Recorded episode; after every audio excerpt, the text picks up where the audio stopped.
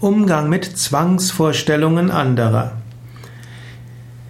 Menschen sind manchmal logisch, Menschen sind manchmal unlogisch. Menschen sind manchmal sehr unbeständig und in manchen sind sie beständig. Und das ist gut so. Der gleiche Mensch ist in bestimmten Kontexten sehr beständig und in anderen ist er sehr unbeständig. Und manche Menschen brauchen ein fast zwanghaftes Verhalten in einem Kontext, um dann sehr flexibel in einem anderen Kontext umzugehen. Man kann nicht ständig alles neu entscheiden. Und so hat die Psyche bestimmte Mechanismen eingebaut, die dazu führen, dass Menschen bei bestimmten Dingen bleiben, egal ob es logisch ist oder unlogisch. Menschen stehen zu festen Zeiten auf, Menschen haben ihre Frühstücksgewohnheiten, Menschen haben ihre Kleidungsgewohnheiten, Menschen haben bestimmte Weisen, wie sie mit anderen sprechen und kommunizieren und so weiter. Also das sind bestimmte beständige Dinge. Und dann haben Menschen Dinge, wo sie besonders flexibel sind.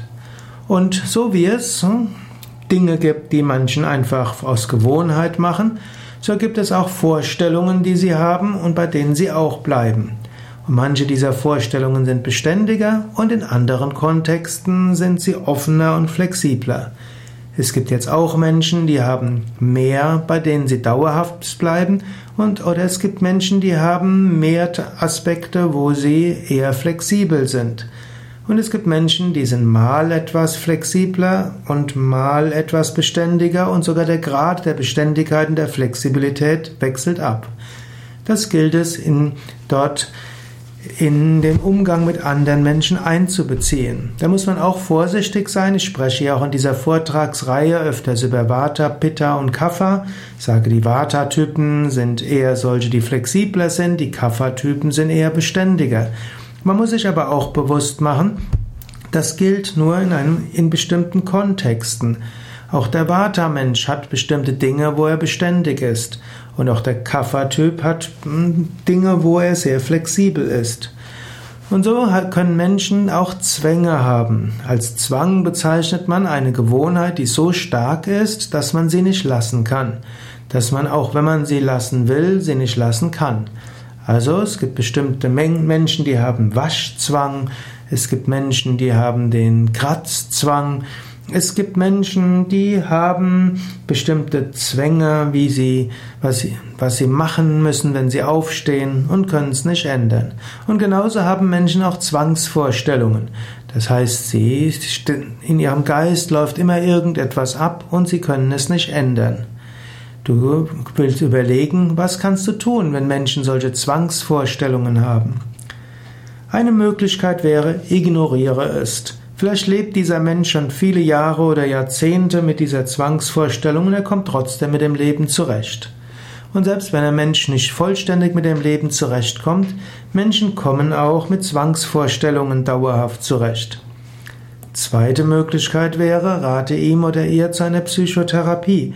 Wenn die Zwangsvorstellungen so sind, dass sie den Menschen im Alltag stark behindern, dass er oder sie für seine, für seine Mitmenschen zur Last wird oder dass der Mensch in seinem Glücksempfinden erheblich eingeschränkt wird, dann sollte man vielleicht etwas tun. Und es gibt durchaus Psychotherapien, die bei Zwangsvorstellungen hilfreich sein können.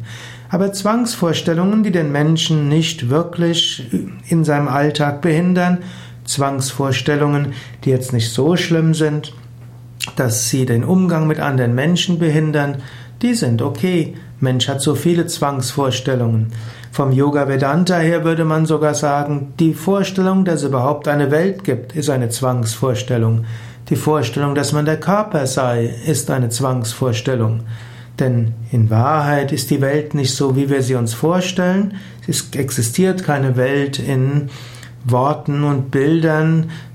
Worte und Bilder, Worte sind sowieso Konzepte und Bilder sind letztlich Wahrnehmungen von physikalischen Schwingungen. Insofern sind wir alle ein Kontinuum von Zwangsvorstellungen. Die loszuwerden ist durchaus ein, ein Anliegen eines spirituellen Weges. Es gibt jetzt natürlich massivere Zwangsvorstellungen, zum Beispiel Menschen, die traumatische Erfahrungen hatten, durchleben das Thema wieder und wieder. Das sind Dinge, die man eventuell in einer Psychotherapie angehen kann. Manchmal kann es auch helfen, Menschen zu raten, ihre Zwangsvorstellungen anders zu Ende zu führen. Es gibt Menschen, die haben die Zwangsvorstellung, wenn sie öffentlich reden, dass alle auf sie dann schimpfen oder dass alle den Raum verlassen werden. Und sie können diese Vorstellung, diese Zwangsvorstellung, diese Angst nicht loswerden. Angenommen, jemand hat das Gefühl, wenn er mal einen Vortrag hält, dann hauen alle ab. Man kann sich das vorstellen dann und kann dann sagen, alle hauen ab, während man auf der Bühne ist und sich total blamiert. Und dann plötzlich kommen die alle zurück und überreichen einem Blumen. Das wäre eine Möglichkeit, eine Vorstellung zu Ende zu führen. Oder man kann sich vorstellen, während man öffentlich einen Vortrag gibt, stehen ein paar auf und beschimpfen einen. Und davor hat man große Angst. Und dann kann man sich vorstellen, immer mehr stehen auf und beschimpfen einen und plötzlich fangen sie alle an zu lachen und es ist eine wunderbare Stimmung und sie laufen dann auf die Bühne und gratulieren einem. Also man kann Zwangsvorstellungen positiv zu Ende führen. Manchmal ist es klüger, die Zwangsvorstellungen positiv in seiner Vorstellung zu Ende zu führen, als zu probieren, die Zwangsvorstellungen abzubauen. Kampf gegen Zwangsvorstellungen hilft meistens nicht, aber man kann Zwangsvorstellungen anders weiterführen, zu Ende führen.